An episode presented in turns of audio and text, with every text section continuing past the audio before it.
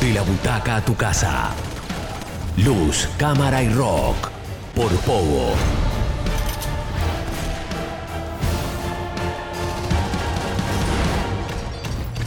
...97.3...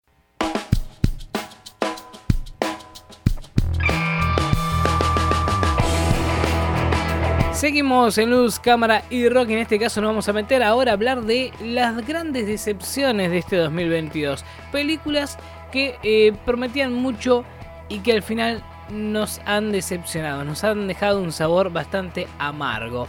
Y para empezar vamos allá por febrero, principio del 2022, en la que eh, salía, por ejemplo, eh, la película de Sony, Morbius, con Jared Leto eh, protagonizando esta historia de un nuevo personaje del universo de Marvel, eh, Matt Smith haciendo también la contraparte.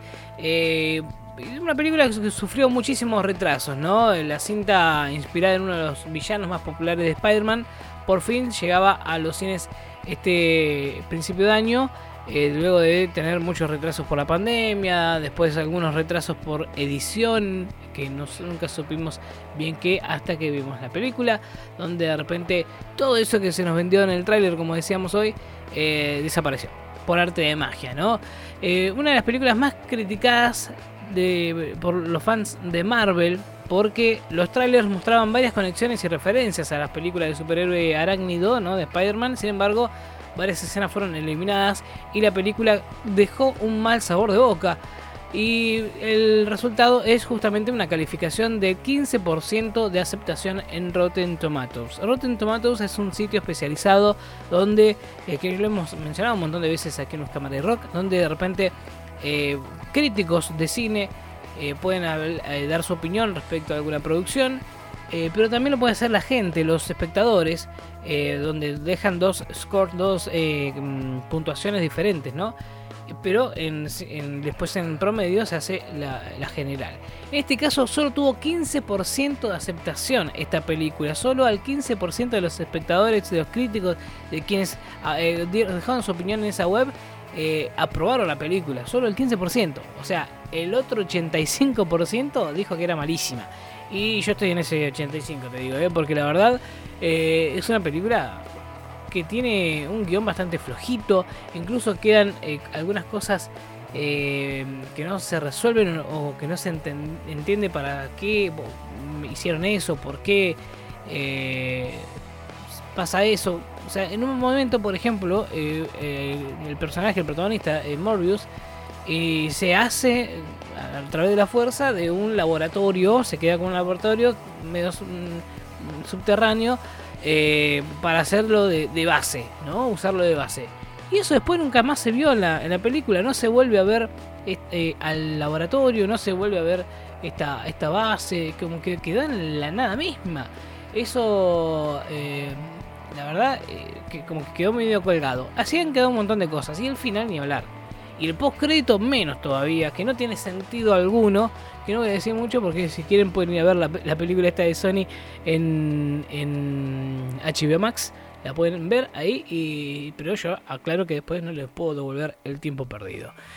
por, otra, por otro lado, otra de las decepciones de este año fue Jurassic World Dominion porque lo que parecía ser un crossover épico entre los protagonistas de Jurassic Park y los de Jurassic World terminó decepcionando a miles de fanáticos y críticos de cine, quienes le dieron una calificación del 29% en Rotten Tomatoes.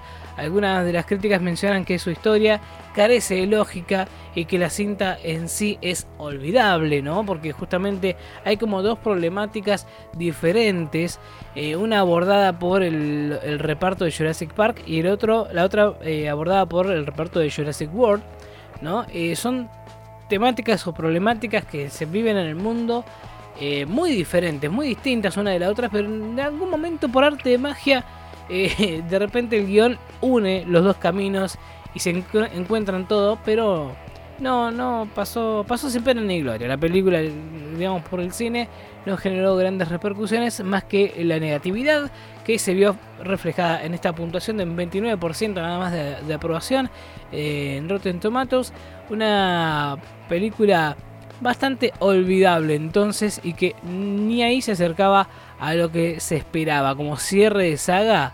La verdad eh, no, no gustó, no gustó para nada. Otra de las decepciones que llegaron también eh, fue la de mm, Black Adam. Black Adam, eh, si bien recibió varias críticas, muchos la vieron como un nuevo inicio del universo extendido de DC Comics, aplaudiendo cosas como por ejemplo el regreso de Superman de Henry Cavill. Sin embargo, ya se confirmó que el actor no formará parte de estas películas.